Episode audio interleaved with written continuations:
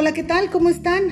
Me da muchísimo gusto volverme a, conectar, a estar cerquita de ustedes y pues eh, finalmente poder grabar un episodio más para darle seguimiento a este proyecto que me emociona y me ilusiona, pero que no quiero hacer a la ligera. Entonces me he preparado para traer, para, pues para intentar eh, brindarles algo que valga la pena escuchar, que les dé gusto escucharlo y entonces en esta ocasión preparé para ustedes un tema que eh, se me hizo súper, súper interesante. Bienvenidos una vez más a Hola Rigel y pues vamos a comenzar. Entonces les quiero decir, el otro día estaba escuchando hablar a una tanatóloga que se llama Gaby Pérez Islas. Eh, probablemente muchos de ustedes la han escuchado anteriormente. Ella sale en televisión, eh, ha escrito libros, eh, y sale, bueno, en varios programas y me gusta mucho escucharla y sé que les va a sonar mucho esto.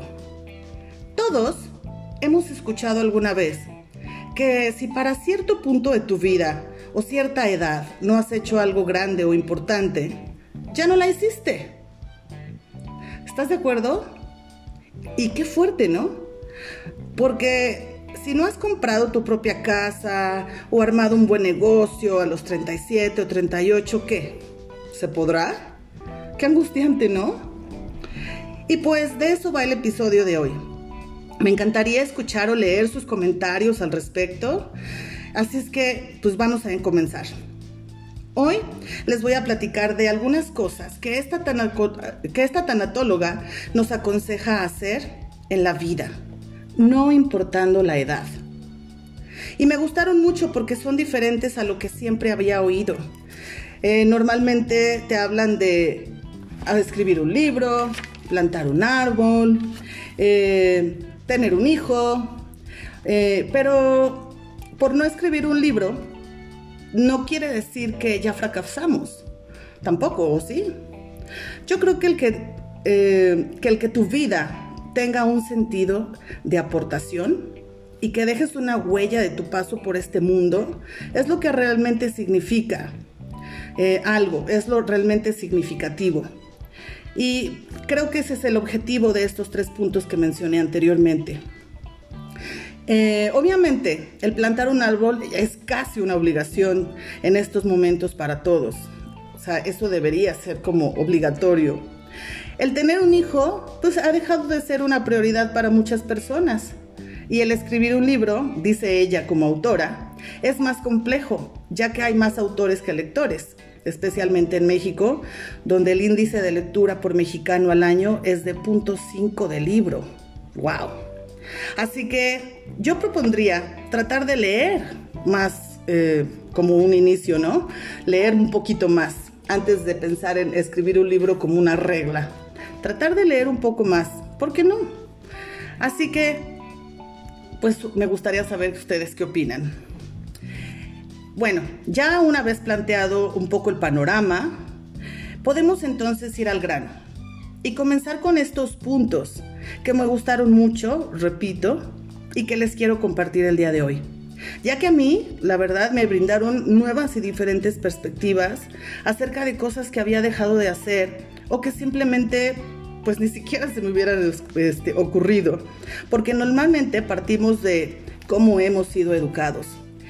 Y en muchas ocasiones no vemos más allá de lo que nuestra rutina nos brinda y ofrece. ¿Están de acuerdo? A veces nos encasillamos tanto en el día a día, nos encasillamos en nuestra rutina, que terminamos muertos. Y la verdad es que la creatividad creo que no aparece. Entonces, volviendo con lo que la tanatóloga comenta y comentó en esa ocasión que la escuché, ella tiene consultas con pacientes dolientes por, como buena tanatóloga y en ocasiones con enfermedades terminales. Así que de acuerdo a su experiencia, ellos tienen a estas alturas una forma muy, muy diferente de ver la vida. Y se están dando cuenta de lo verdaderamente importante y ya no en lo banal o material. Y bueno, de, esto, de estas consultas, es que ella rescata este material. ¿Listos? Vale, vamos a empezar. El punto número uno que ella dice que todos debemos de hacer antes de partir, como dije al, inicio, antes de partir de este mundo, ella sugiere que el primer punto sea, bueno, no tiene que ser en ese orden, pero el primero que ella menciona es, vive una experiencia de sentimiento de comunidad y pertenencia. A ver, lo voy a repetir. Vive una experiencia de sentimiento de comunidad y pertenencia. ¿A qué se refiere con esto? A tratar de hacer algo que te haga sentir parte de. Por ejemplo, ser fan de un equipo, el echar porras, el que te emocione si gana tu equipo, es muy bonito. Estarán de acuerdo con eso.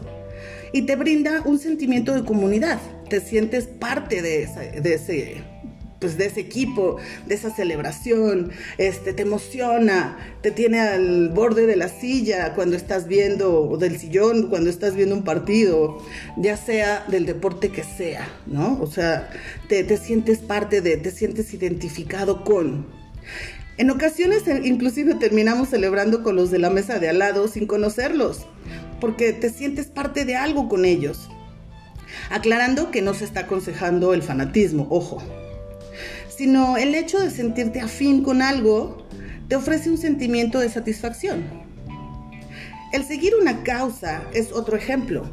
El hacer algo por la adopción en vez de que compren animalitos, el hacer algo, este, unirte a lo mejor, este, no sé, vía remota con, con Greenpeace, este, apoyar a una causa noble en conjunto, eh, no sé, ¿no? Eh, cualquier ejemplo de eso donde, donde tú te sientas parte de.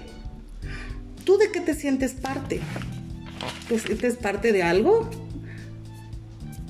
Bueno, pues este sería el punto número uno. Ahora continuamos con el punto número dos. Este es un punto que nos invita a viajar. Ese es el segundo punto, viajar. Y escuchen, ¿a quién no le gusta viajar? Y conocer otros lugares, tradiciones, la comida, a todos. Pero no, no es ese el punto necesariamente. Es decir, no tenemos que gastar o pensar en ahorrar para hacer ese próximo viaje, sino salir a ver el mundo con ojos de viajero. Salir a ver el mundo con ojos de viajero. A mi mamá y a mí nos pasa muy, muy seguido que cuando bajamos al centro, bueno, vamos al centro de la ciudad donde vivimos, nos encanta porque vamos con ese ojo de viajero. Y la verdad es que sí, te sientes como que estás como turista, ¿no? De alguna manera, aunque vives ahí. Pero tratamos de abrir los ojos a cosas que cotidianamente pues pasas muy rápido, te este, vas con prisa, ni siquiera te detienes a observar. Entonces, eh, no necesariamente tienes que ir lejos, ¿no? Tú puedes ir a lugares cercanos de tu casa, lugares a los que por lo mismo, como están cerca, nunca has ido. Nos acabamos de enterar mi esposo y yo que cerca de donde vivimos hay una cascada y la verdad es que muero por ir a verla. Por ejemplo, si vives en la Ciudad de México y nunca has ido a Xochimilco, puedes darte una vuelta y abrir tus sentidos para apreciar lo que el lugar ofrece al ver por qué mucha gente le gusta ir ahí. Un día de campo, a comer gorditas en el pueblito, ese que desde hace mucho habías escuchado mentar, pero que no habías ido.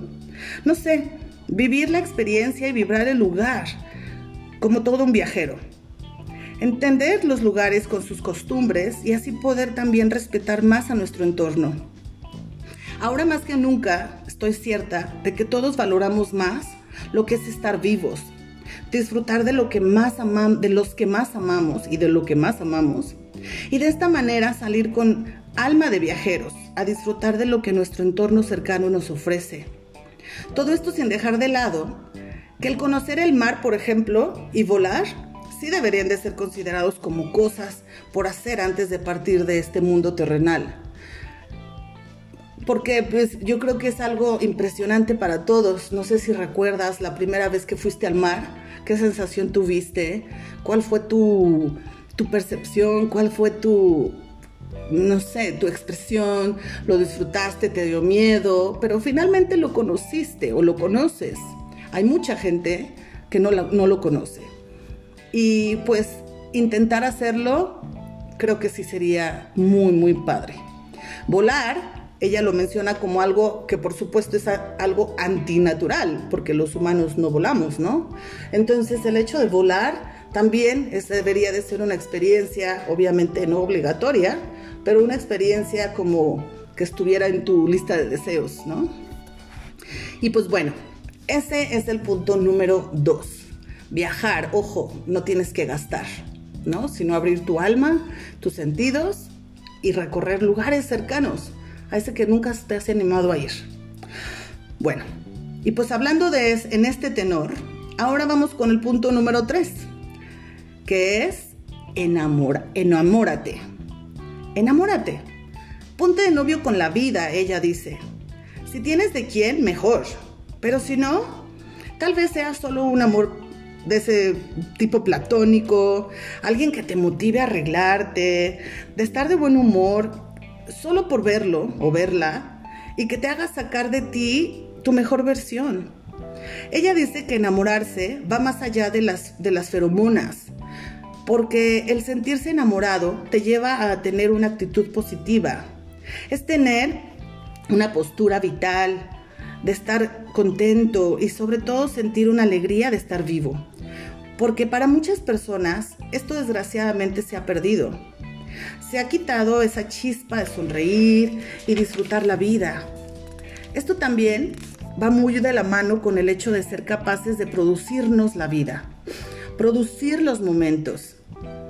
Esos con los cuales en ocasiones no le damos importancia, pero que si les imprimimos un toque de magia, se recuerdan para siempre. Y les voy a dar un ejemplo.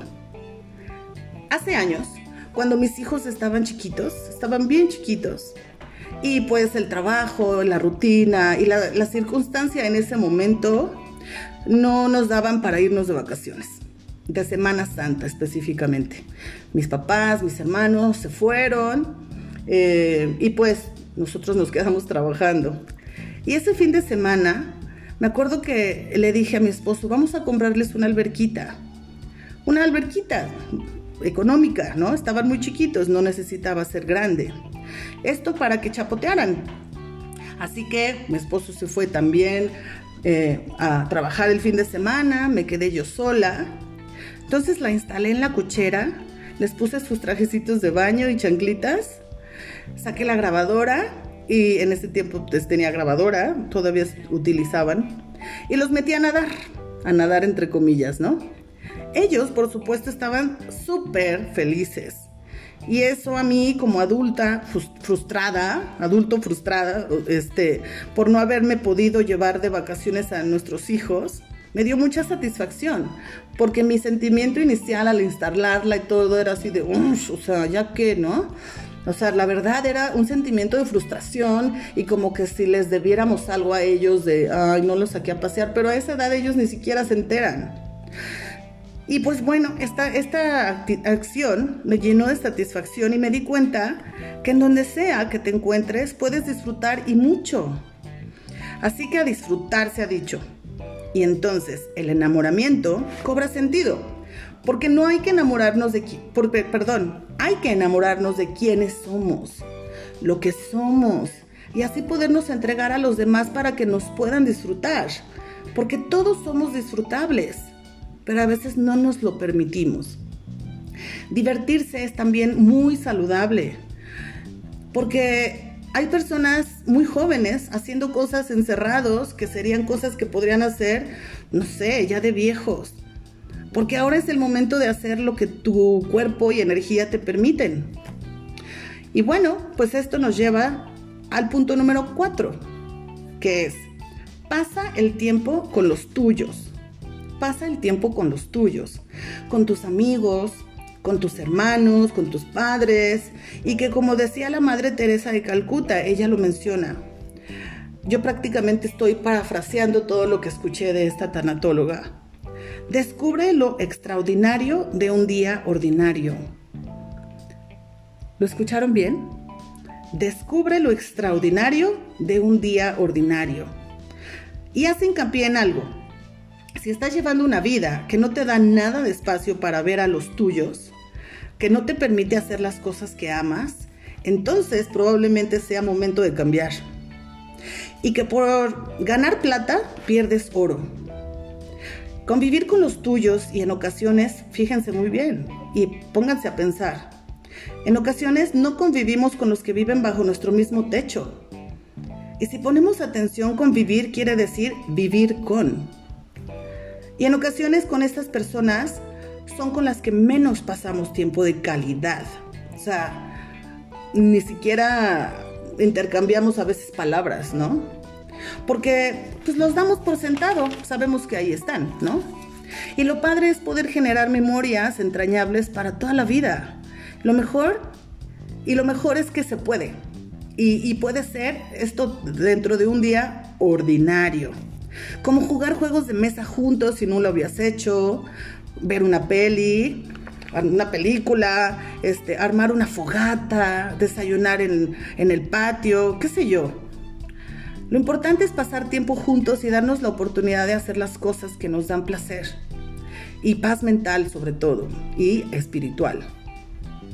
Y esto así nos lleva al punto número 5, que es hacer algo extremo. Hacer algo extremo.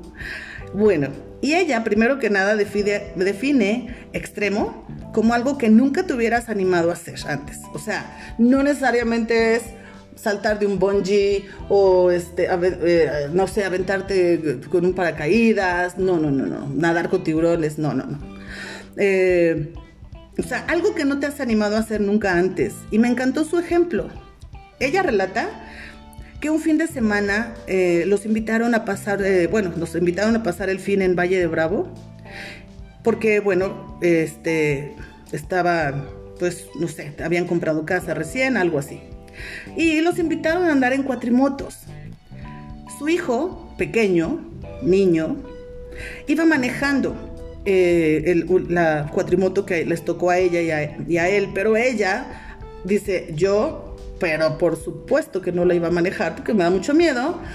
Y me daba creo que más miedo el hecho de saber que iba a conducir mi hijo, siendo un niño, ¿no? Bueno, un joven, jovencito.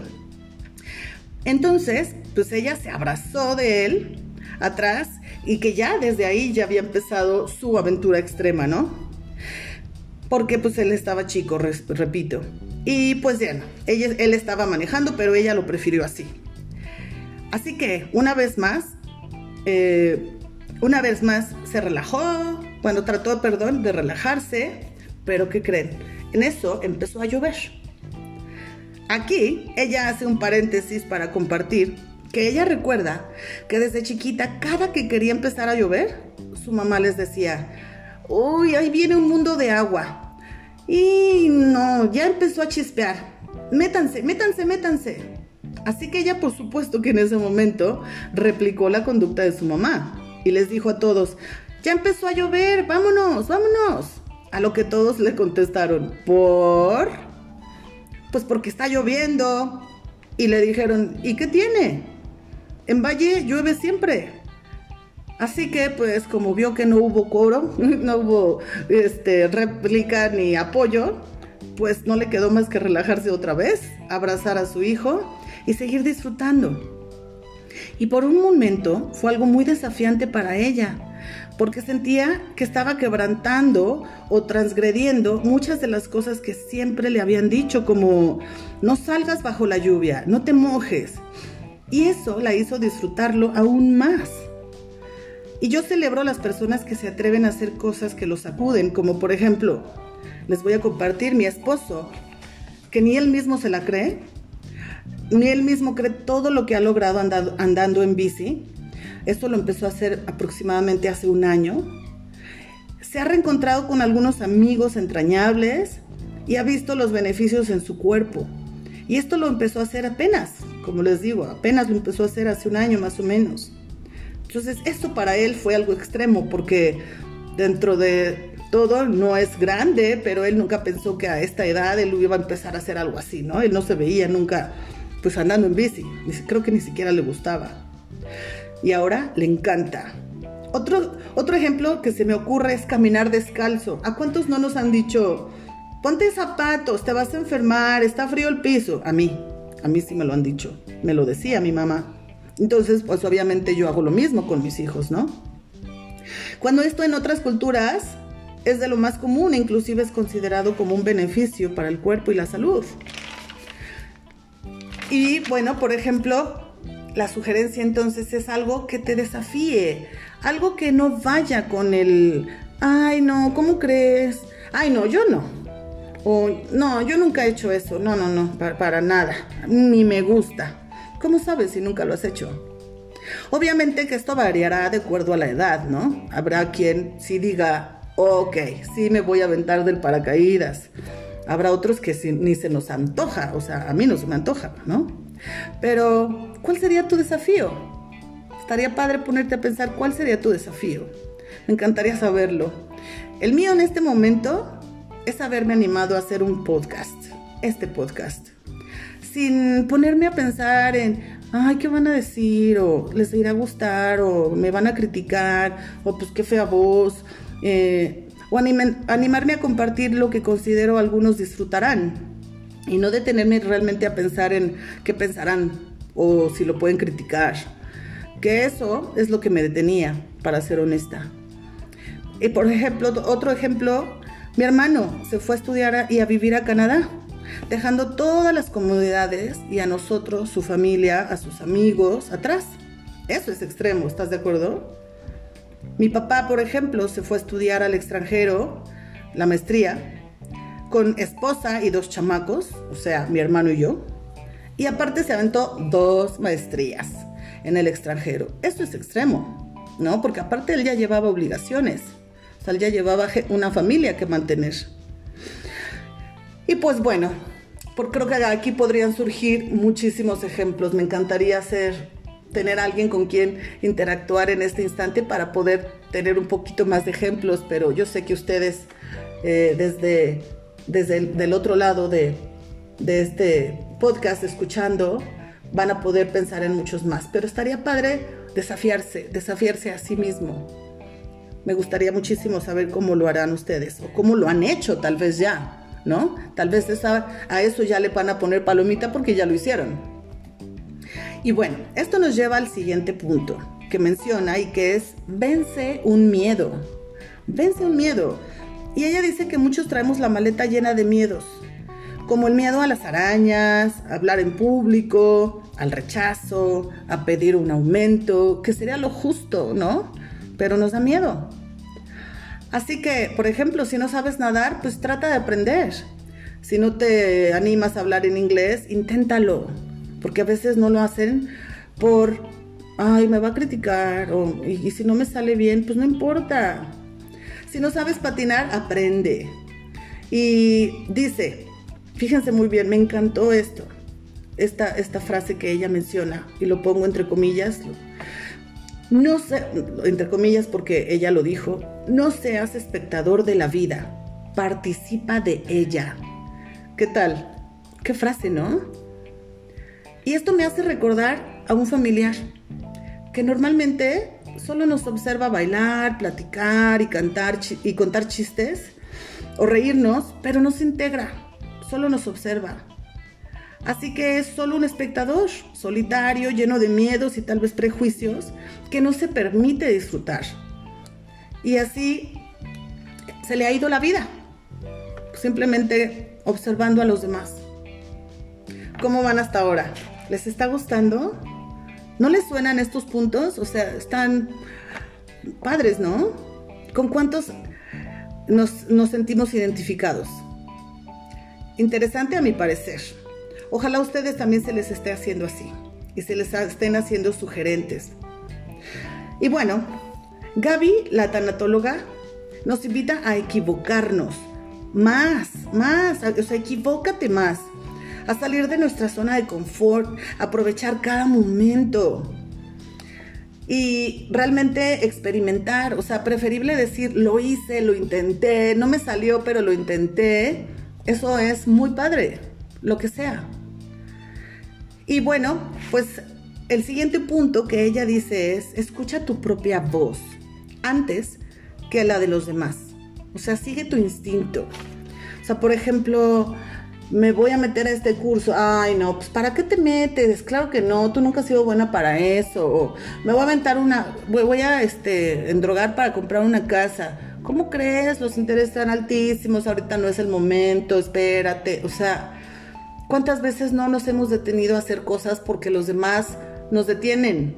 O más bien, dejamos que los demás nos detengan. Y por miedo, pues entonces dices, no, mejor si lo escucho, ¿no? Tal vez, pues mejor me voy a arrepentir de no haberle hecho caso. Pero ella nos invita a seguir nuestro instinto. Y pues yo creo que sí, eh, en ocasiones eso, cuando tú lo desafías, te da muchísimo más satisfacción. El siguiente punto que ella menciona es, compite en algo. No sé, ponte retos para obligarte a ser tu mejor versión.